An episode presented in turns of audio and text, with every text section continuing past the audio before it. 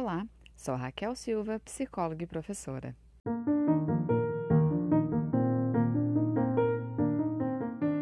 No primeiro episódio do Psicologia Clínica com Raquel Silva, falaremos sobre as habilitações legais para o exercício da profissão e abertura de consultório.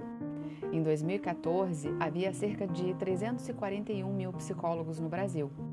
Em uma pesquisa em parceria com o Conselho Federal de Psicologia, o DIESE mapeou mais de 146.700 profissionais de psicologia em atuação no país. Dentre os resultados, apontou que 42% dos psicólogos ocupados naquele período atuavam por conta própria, como autônomos. Esse é um dado característico da profissão, pois excede em muito a realidade brasileira, na qual temos um autônomo para cada quatro brasileiros em atividade. A pesquisa também apontou que 8,9% da amostra eram trabalhadores informais, ou seja, mais de 13 mil psicólogos atuando sem cadastro formal. Convidei o advogado Juliano Delabari Vieira Alves, colaborador deste canal, para explicar quais documentos são necessários, bem como onde e como obtê-los. Seja bem-vindo, Juliano. Muito obrigado, Raquel. Parabéns pela iniciativa. Espero cumprir satisfatoriamente o desafio de ser o primeiro convidado a iniciar os episódios sobre temas transversais. Agradeço o convite para participar deste episódio especificamente porque trata de tema imprescindível para os profissionais liberais, afinal de contas, vamos tratar das habilitações legais para a prática profissional. Essas habilitações elas são de ordem administrativa, tributária e previdenciária.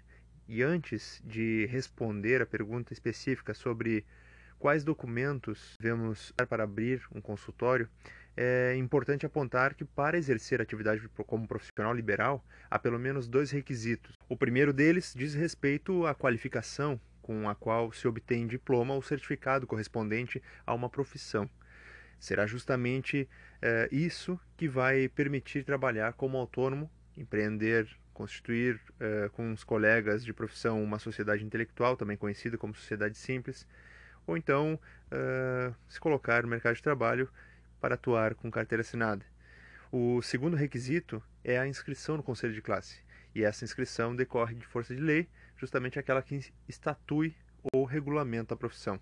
Quais são os documentos relacionados ao consultório especificamente? Nós temos o alvará de localização e o alvará sanitário. Esses são os documentos uh, de autorização do município onde o profissional vai instalar o seu consultório. Então, para cada município em que pretende se estabelecer ou estabelecer o seu consultório, é preciso solicitar essas duas autorizações. O alvará de localização, é, por exemplo, no município de Rio Grande, é solicitado na Secretaria Municipal de Coordenação e Planejamento. O atendimento nessa secretaria desde março de 2020, assim como nas demais secretarias deste município, é, está sendo realizado em regime de home office e por isso você pode solicitar informações pelo smcp@riogrande.rs.gov.br ou pelo telefone 539 9134 4477. O outro documento que eu havia dito é o alvará sanitário, por sua vez solicitado na Secretaria Municipal de Saúde ou na Vigilância Sanitária. Em Rio Grande, está disponível atendimento através do 53 3237 4200. Também há outras informações sobre contato no site da Prefeitura. A legislação obriga as edificações de todo tipo a obterem o licenciamento do Corpo de Bombeiros. Essa autorização do Corpo de Bombeiros diz respeito ao prédio, ou seja, o prédio onde o estabelecimento funcionará é que deve conter alvará de prevenção de incêndio. Lembrando que esse documento é requisito para a obtenção de outras licenças, como o próprio ABITSE, o alvará de meio ambiente, ou então para obter um financiamento em uma instituição financeira, como a Caixa. Assim, eh, é o proprietário do imóvel a pessoa responsável por providenciar esse alvará e o PPCI. Mas o possuidor do imóvel deve ficar atento à validade da licença para não ter nenhum contratempo. Note então que este não é um documento referente à abertura do consultório, mas ele implica, ele tem implicações sobre o consultório, porque a não observância desse pode comprometer o funcionamento do consultório. Qual é a alternativa então? Acompanhar a validade da licença e cobrar do proprietário, do corretor ou do síndico, se for o caso. Mas se você é proprietário do imóvel onde será instalado esse consultório, deve estar se perguntando como solicitar o alvará né, de prevenção de incêndio. É provável que seu engenheiro ou arquiteto já tenham providenciado o alvará, caso você tenha o habite, mas você poderá solicitar no sistema via Fácil Bombeiros e, após aprovada a vistoria, poderá imprimir em casa, sem ter a necessidade de ir até o Corpo de Bombeiros para retirar o documento. Basta clicar em Plano Simplificado com risco baixo, pensando aí num consultório. O exercício de uma atividade profissional implica contribuição tributária. Veja que lá no início nós tínhamos falado que os documentos necessários são de ordem administrativa, tributária e previdenciária. E aqui eu estou dizendo, o exercício de uma atividade profissional implica contribuição previdenciária. Então, o que é preciso fazer? Ah, é preciso inscrever-se na Fazenda Pública Municipal como autônomo para fins de recolhimento do ISSQN, que é o Imposto sobre Serviço de qualquer natureza. É, veja que, por ser um imposto sobre serviço, ele não é algo vinculado ao consultório. Esse tributo está vinculado ao serviço, propriamente dito. Assim, é, mesmo que você não abra o consultório agora, mas já pretenda prestar serviço, você está obrigado a fazer a sua inscrição. Em março de 2020, como eu já havia dito, o atendimento no município de Rio Grande passou a ser realizado em regime de home office ou teletrabalho. Portanto, o atendimento é feito para esta finalidade pelo e-mail issqn@riogrande.rs.gov.br ou pelo WhatsApp 539 9100 9689. Pois bem, uma vez que você realizou sua inscrição na Fazenda Pública Municipal para recolhimento do ISSQN, você pode prestar o serviço e emitir recibo.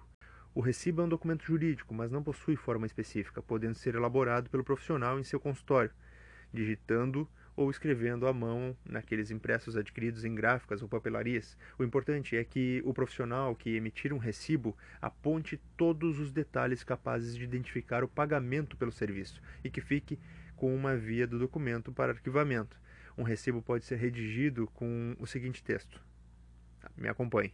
Eu, fulano de tal, psicólogo inscrito no CRP, CPF e RG, recebi de Beltrano de tal, CPF e RG, importância de R cifrão e o número, e o valor por extenso, referente ao atendimento, aí segue o texto, né? Referente ao atendimento psicológico realizado nos dias Coloca lá a sua agenda com, com o paciente, por exemplo, 7, 14 e 21 de agosto de 2020, para pensar numa agenda semanal. Se a pessoa que está pagando não for o paciente, é necessário apontar aqui, após a data dos atendimentos, a expressão em benefício de sua filha, por exemplo, se for a filha, não é? Uh, e colocar o nome da paciente. E logo abaixo deixe um espaço de duas a três linhas para assinatura após a impressão. Mas antes, escreva ainda o seu nome completo em caixa alta, abaixo dele a informação psicóloga ou psicólogo e o respectivo CRP. Pronto, acabou o seu recibo, basta imprimir duas vias, solicitar a rubrica do pagador e arquivar. O profissional liberal ele emitirá recibo simples, este que nós falamos, quando prestar serviço como autônomo para a pessoa física. Se prestar serviço para a pessoa jurídica, é a pessoa jurídica que está obrigada a emitir RPA, que é o recibo de pagamento autônomo. E atente que além de emitir o recibo pelo profissional, a pessoa jurídica fará recolhimento dos impostos, então ISSQN, IRPF e também da contribuição previdenciária ao INSS. Por isso, geralmente o profissional recebe o valor líquido e não o valor do anúncio, que é o valor bruto, mas as deduções devem constar no contrato. Prestou serviço para pessoa jurídica, RPA emitido por ela, só controlar o que foi debitado, o que já foi deduzido de imposto e pronto. Serviço prestado, recibo emitido, segunda via arquivada, mais um ano ou exercício fiscal avançando e você precisa cumprir outra obrigação tributária. Qual? Informar seus rendimentos à União.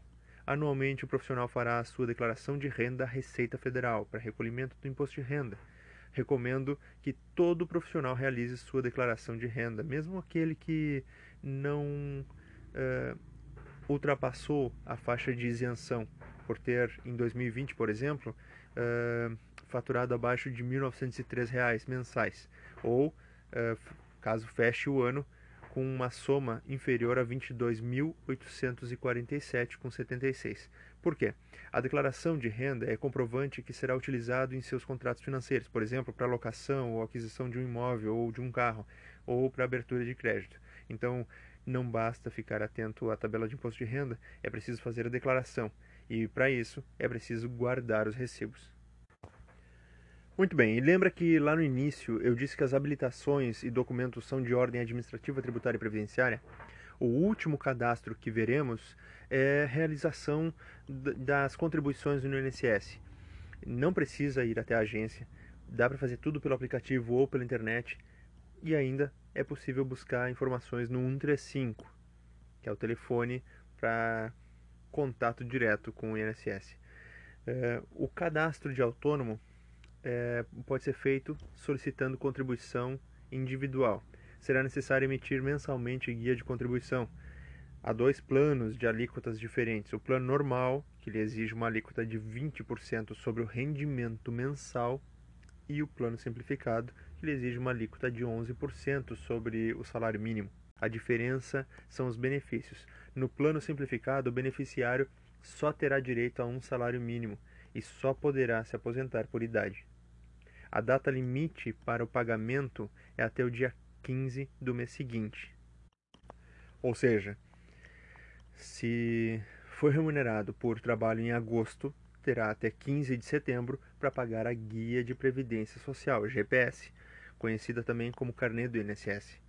Lembrando que não é necessário ir até uma papelaria adquirir o carnê. Você pode solicitar a emissão do GPS diretamente no site do INSS. Por fim, gostaria de dizer que se você receber uma quantia por um serviço excepcional, não é possível adiantar pagamento no plano de contribuição do RGPS, que é o Regime Geral de Previdência Social. É aquele do INSS que a gente estava falando agora. Uh, mesmo que você queira, então, antecipar para ficar mais próximo ali da sua aposentadoria, não é possível. Também é importante dizer que você sempre precisará considerar a inflação na hora de projetar a sua aposentadoria. E isto é, nem o salário mínimo, nem o teto da Previdência, que é pouco mais de 5 mil reais, eh, terão o mesmo peso em 30 anos. Aliás, eh, esperar eh, todo esse tempo para se aposentar né, e ter um retorno previdenciário não é nem um pouco estimulante. E por isso eu recomendo que se faça um plano de previdência complementar e se estude a possibilidade de contar com seguros específicos, especialmente os seguros relacionados à saúde.